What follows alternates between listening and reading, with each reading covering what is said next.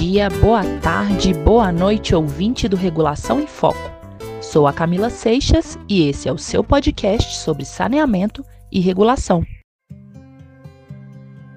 No dia 28 de outubro, quinta-feira, das 9 ao meio-dia, apresentaremos o nosso 12º webinar com o tema Gestão de Informações no Setor de Saneamento, que também faz parte do programa Regulação em Foco, assim como os nossos podcasts semanais. Vamos bater um papo com a população, comunidade acadêmica e profissionais da área sobre algumas das principais bases de dados de saneamento do país. Além de difundir e produzir conhecimento, o evento tem o intuito de discutir os desafios para melhorar a gestão de informações no setor e a integração com as políticas públicas. E para conversar com a gente sobre a infraestrutura de dados espaciais do Sistema Estadual de Meio Ambiente e Recursos Hídricos do Governo de Minas, que será apresentada em mais detalhes no webinar do dia 28, nosso convidado de hoje é o Éder Pereira Oliveira, da Diretoria de Gestão Territorial Ambiental da Secretaria de Estado de Meio Ambiente e Desenvolvimento Sustentável, a SEMAD. Vem com a gente? Oi, Éder, muito obrigada por ter aceitado o nosso convite. Seja muito bem-vindo ao podcast Regulação em Foco. Olá, Camila, tudo bem? Aproveitando para cumprimentar todos que nos ouvem também. E eu é que agradeço pela oportunidade de estar conversando um pouquinho com vocês hoje aqui sobre a infraestrutura de dados espaciais do CISEMA. Então, Éder, antes da gente focar a nossa conversa no tema de hoje, conta para nós um pouco sobre você. Quem é o Éder e como foi a sua trajetória profissional até aqui? Ah, sim. Meu primeiro contato técnico com a área ambiental propriamente dito foi através de um, de um, de um curso técnico, né, em meio ambiente, onde eu tomei gosto ali pela coisa. E depois eu me graduei em gestão ambiental e mais recentemente, em 2019, eu finalizei uma, uma pós-graduação em geoprocessamento e análise espacial pela PUC. Hoje eu estou como coordenador do comitê gestor da IDS Cisema, né? E estou no, no Cisema desde 2012, sou servidor de carreira da SEMAD. E agora, Éder, entrando no tema específico da nossa conversa de hoje, né? Vai a primeira pergunta. O que, que é a infraestrutura de dados espaciais, conhecida como IDE, do Sistema Estadual de Meio Ambiente e Recursos Hídricos, o SISEMA. A ideia SISEMA ela é um modelo de gestão compartilhado de dados geoespaciais do SISEMA. Né? É uma ideia temática tá? para trabalhar com as questões ambientais e diferente de um sistema como qualquer outro, é um trabalho que pressupõe outros pilares, né?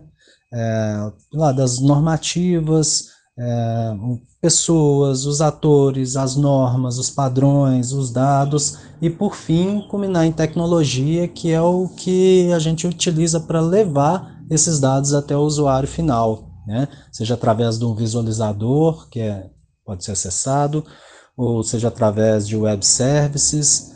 E a, a ideia Cisema ela é uma gestão compartilhada também, porque o comitê gestor, que é quem toca a, a, a ideia CISEMA, quem dá o, as diretrizes, os rumos da infraestrutura, ela é composta por membro de todas as casas que compõem o CISEMA.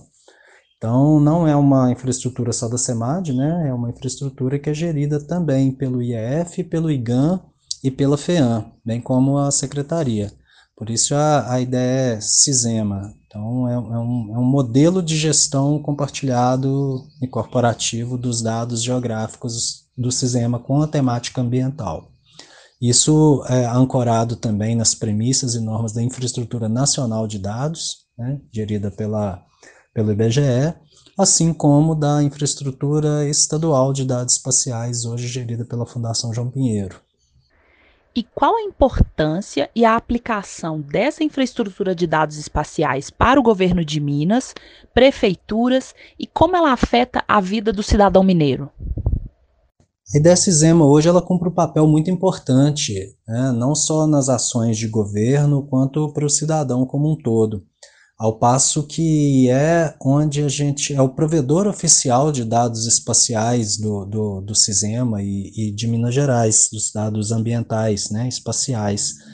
Uh, hoje é muito mais fácil se tomar as decisões baseado na variável onde, né, uma vez que tudo que acontece, né, pressupõe-se que acontece em algum lugar.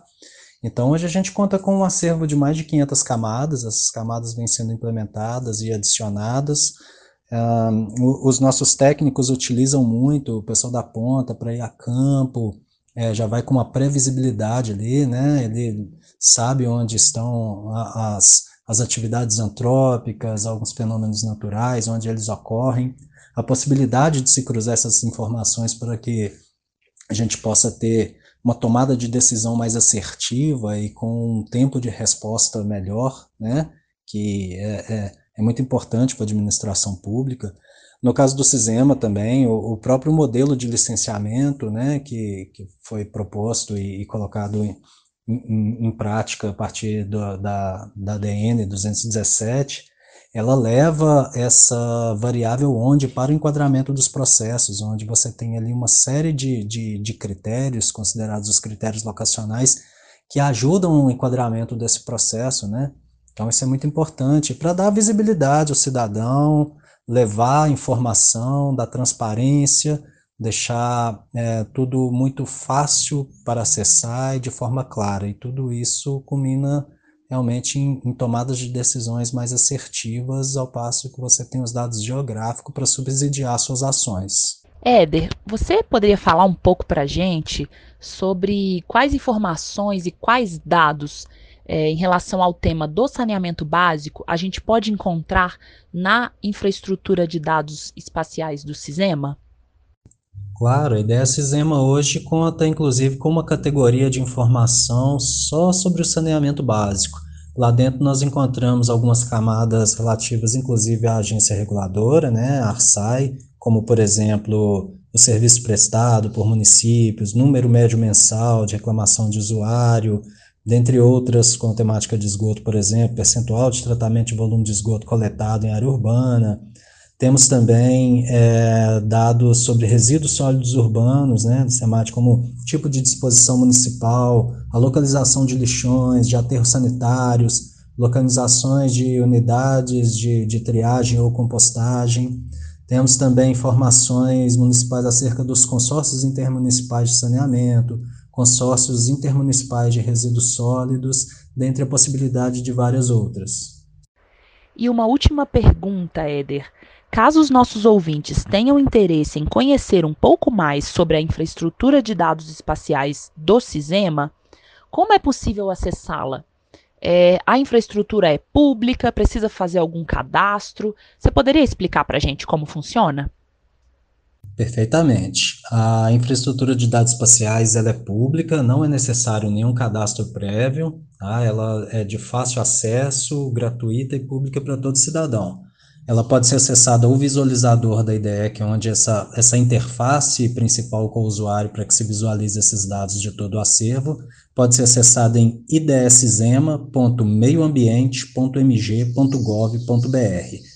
Lá dentro, além dos dados, a gente encontra esses protocolos de serviço para usos mais avançados da infraestrutura, bem como todo um, um, um conjunto de manuais e explicações da infraestrutura dentro desse visualizador.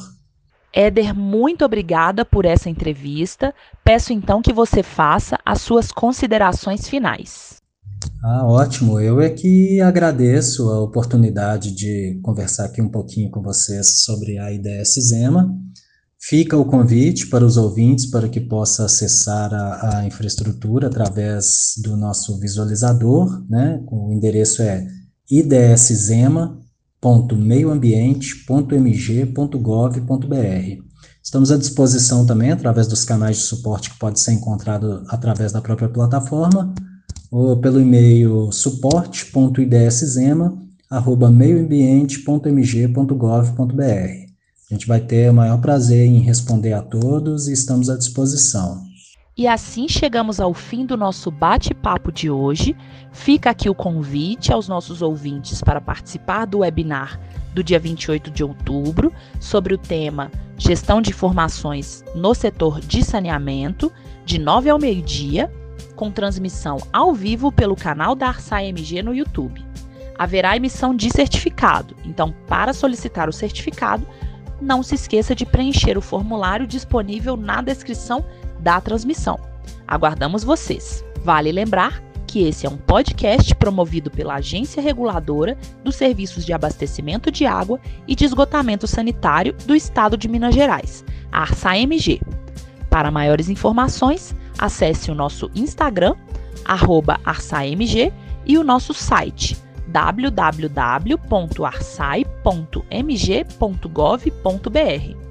Lá você encontra também a nossa revista semestral eletrônica, além de informações sobre todos os podcasts já gravados e sobre os nossos seminários virtuais.